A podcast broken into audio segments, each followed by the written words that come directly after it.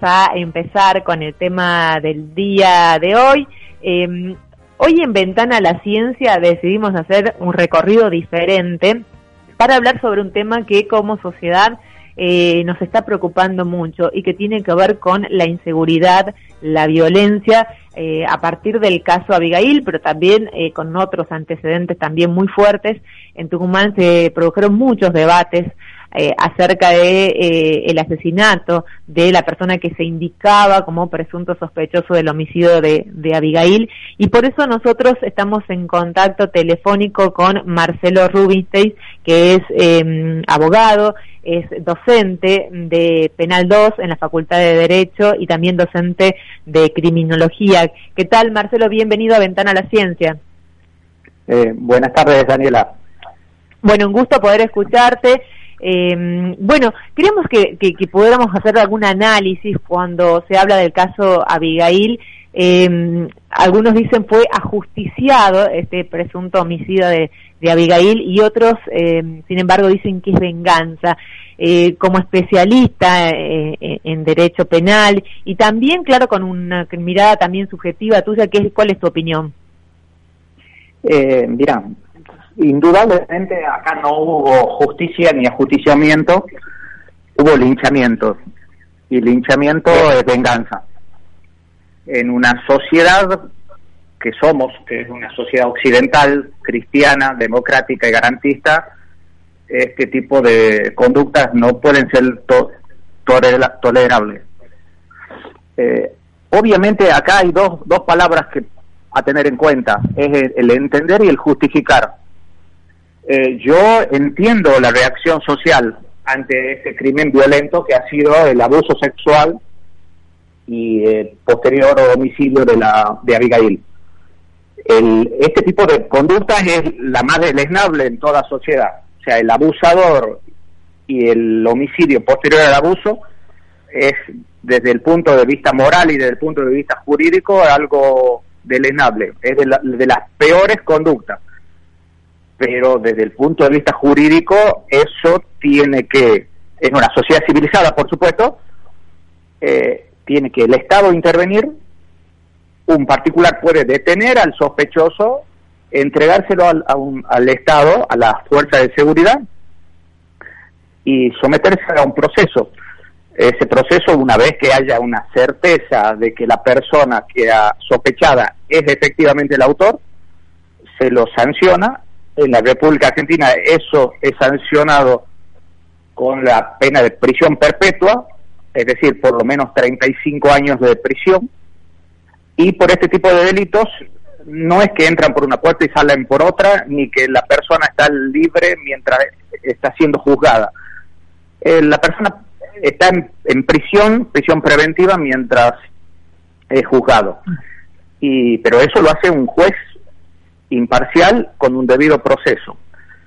Acá lamentablemente, vuelvo a insistir, entiendo la reacción social eh, de una masa de personas que en nombre del pueblo y ante la ineficacia estatal o la ausencia estatal eh, toma venganza o toma justicia, entre comillas, por supuesto, porque como el Estado no actúa, tengo que actuar yo.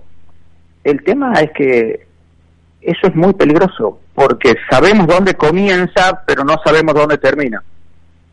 Porque a partir de, estas conductas, si no tiene un coto, no tiene un, o no tiene una limitación, eh, todos vamos a, sentir de que el Estado está ausente, de que la justicia no es justa, que los gobernantes no hacen lo que tienen que hacer y, y no vamos a enarbolar como los defensores del pueblo y, a, y empezar a hacer justicia. Ahora, eso es lo Marcelo... que hacían los pueblos, eh, Marcela, eh, eh, Daniela, disculpa, sí. eso es lo que hacían los pueblos hace 3.500 años, pueblos primitivos. Claro, no, no es una señal evidentemente de, de que estamos eh, en una civilización lo que lo que ocurrió seguramente, pero eh, justamente hablabas de eh, la responsabilidad de las instituciones.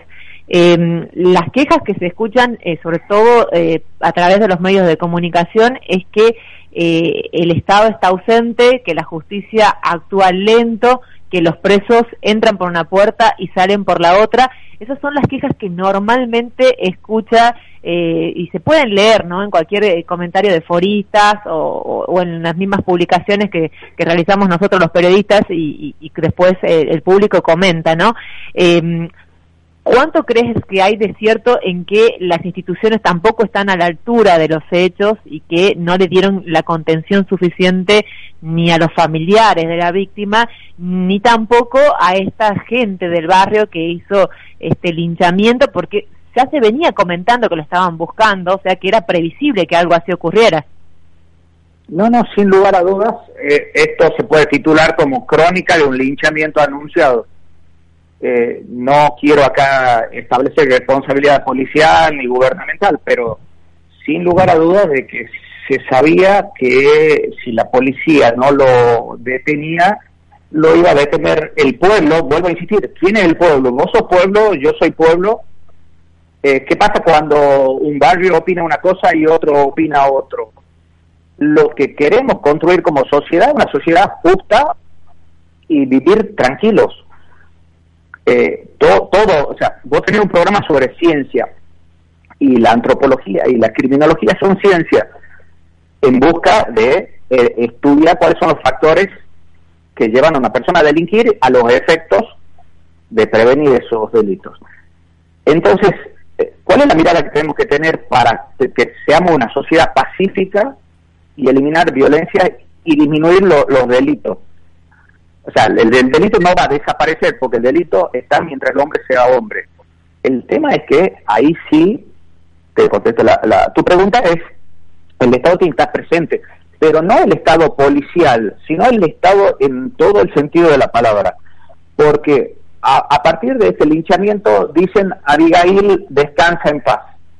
Eh, discúlpenme los que piensan así, pero yo creo que ni Abigail descansa en paz, ni la familia de Abigail descansa en paz, ni, eh, ni con estas conductas, ni con un Estado ausente vamos a prevenir de que sigan existiendo Abigailes.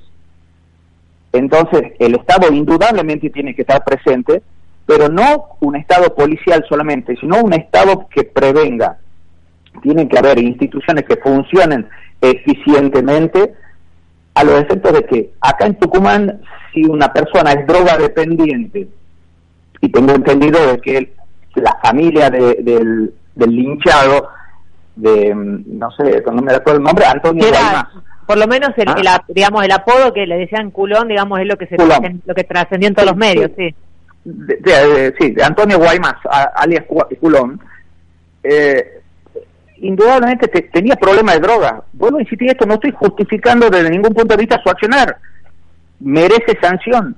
El tema es que hay los que eh, trabajamos en la justicia sabemos que esto es cuestión, los abusos sexuales en la infancia de padres, padrastros, familiares cercanos y vecinos es algo de todos los días. No hay una Abigail, hay muchísimas Abigailes. Pero para esto hay que hacer una prevención, prevención en educación, en salud, salud física y mental, eh, en cuanto a agresiones, o sea, eh, la gente aplaude por lo, lo, que sucedió eh, y, la verdad que es muy triste. Me entristece completamente lo que sucedió a, esta niña. Y eso significa y, la otra, el que, otro tema es, de esa manera. Si realmente esa persona era el culpable verdaderamente, ¿no? Porque no tuvo un juicio, o sea, es, hay sospechas, pero verdaderamente no se comprobó. Y, la otra pregunta eh, tiene que ver con ¿cuál sería o deberían ser las consecuencias a tu criterio de aquellos que perpetraron este eh, eh linchamiento con resultado del homicidio de, del sospechoso? Bien, eh, empezamos a redondear con, un poco de los temas. Eh, la justicia, el famoso de que entra por una puerta y salen por otra, eso en un 80% mentira si vos te pones a ver las estadísticas en la República Argentina y en la provincia de Tucumán, eh, la mayoría de los que entran, entran y, no salen. Y el que sale, sale peor del que entra, porque las cárceles son un infierno. Muchas veces la gente eh, dice, se lo merecen que sea un infierno. El tema es que el que entra bueno sale malo y el que entra malo sale peor. Eso es una realidad. Por eso las cárceles tienen que mejorarse en la Argentina. En segundo lugar, sí creo eh, que en, en, un Estado democrático estas cuestiones no, no pueden suceder. Vos me preguntas qué, qué es lo que va a suceder, qué es lo que debería suceder. Eh, mira, yo sé que un grupo de vecinos, un grupo de vecinos que nació en la familia, o sea, lo escuché a las declaraciones del padre y el padre sí eh, dio las gracias a los dos vaquianos que lo detuvieron, pero él no está de acuerdo con el linchamiento. O sea, esa venganza fue ejercida por quienes eh, tenían ganas de vengarse, pero, pero no eran los sujetos que podían vengarse según una concepción eh, antigua de, la venganza, porque antes la venganza la, llevaba a cabo la familia, la familia o la víctima. Hoy lo hicieron los vecinos. Y muchos de estos vecinos, primero mataron, o sea, cometieron homicidio o un homicidio agravado, porque actuaron en patota, y eso es homicidio agravado, cuyo eh, cuya pena es prisión perpetua, en principio. Podría ser, no, no, no te quiero aburrir en este sentido, pero tomar como un homicidio agravado, perdón, homicidio eh, o lesiones en riña. Ahora, ¿cómo haces para detectar quién exactamente este, asesinó al sospechoso, no? Porque era, eran muchísimas personas y solamente hay un video. Eh, vos lo dijiste, la única clave como como el libro recordado Fuente Ovejuna, ¿quién fue el que mató al comendador? Decía Fuente Ovejuna. Bueno, ¿quién mató a Guaymás? Eh, los vecinos. Y los vecinos van a ser juzgados, yo estimo, yo estimo que no.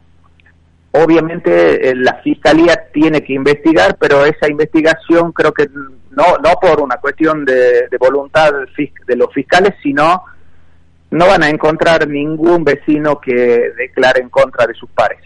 Ahora, porque están convencidos de que lo que hicieron es justo. Claro, cuando se escucha justamente eso, ¿no? O sea, uno defiende el Estado de Derecho y, tratar de, que las instituciones y, sean las que realmente apliquen las sanciones que corresponden y que no se caiga en esta eh, supuesta justicia por mano propia. Pero cuando te hacen la pregunta que te debe haber ocurrido, ¿qué pasaría si era tu hija? Por ejemplo, ¿qué, qué decís en esos casos, Marcelo? Eh, mira, eh, me lo preguntaron agresivamente con una publicación que hice yo sí, Facebook cuando puse ojo por ojo y la sociedad quedaba ciega. Eh, me acuerdo. Me empezaron a, insultar y amenazar por privado. Te puedo decir que a los que hay que preguntarle a los familiares de, la de las víctimas y las víctimas muchas veces eh, te dicen de que la única forma de poder vivir es construir y no destruir y se construye a través del perdón eh, y digamos, ese perdón tiene que ser hacia el victimario y, y llevar paz al espíritu. Si no, la familia de la víctima nunca vuelve a, ser la misma. indudablemente ya, de, hecho es, un, es grave, violento y te marca para toda la vida. Pero para poder sobrevivir de la manera más digna posible, eh, es llevar paz al interior. Hay grupos de, eh, de víctimas, de, familiares de víctimas de casos violentos, que no están pidiendo mano dura, no piden linchamiento, sino buscan construir a través de, de prevención, método de prevención de la violencia, método alternativo de resolución de conflicto, eh, conciliaciones y, y buscar métodos. Vuelvo, vuelvo a insistir, eh, no me gustaría nunca que me pase nada con un hijo, con una hija, ni, ni y, vivo con miedo. Te puedo eh, como penalista puedo decir una cosa, pero como padre sí siento miedo. Claro. Pero ese miedo, la única forma de que se me vaya es, es no incentivando el linchamiento, sino buscar que el Estado esté presente, que la sociedad cambie su, su panorama en algunos aspectos porque en esto eh, sí podemos establecer responsabilidad a la justicia, al gobierno, pero también nos tenemos que hacer cargo de que como sociedad somos una sociedad de una doble moral. Cuando el otro es el que hace, ahí eh, queremos todo el peso de la ley. Cuando lo hacemos nosotros, tenemos que justificar nuestros actos diciendo no me quedaba otra alternativa. Lo odiamos al, al, odiamos al municipal que nos coimea, pero nosotros pagamos la coima. Odiamos al moto arrebatador y hay que matarlo, pero compramos el celular más barato porque es robado. Eh, eso es bastante hipócrita de nuestra parte y tenemos que comprender de que somos una sociedad anómica y la anomia lamentablemente como argentino no, no, no nos está llevando a nada. Marcelo, te, agradezco muchísimo, la verdad que es interesante el tema, pero nos tenemos que ir a las noticias de Radio 10, así que muchísimas gracias por esta entrevista, la verdad que tiene mucha tela para cortar. Y vamos a seguir hablando en el resto del programa, muchas gracias. Bueno, muchísimas gracias por la invitación, Daniela, un gusto.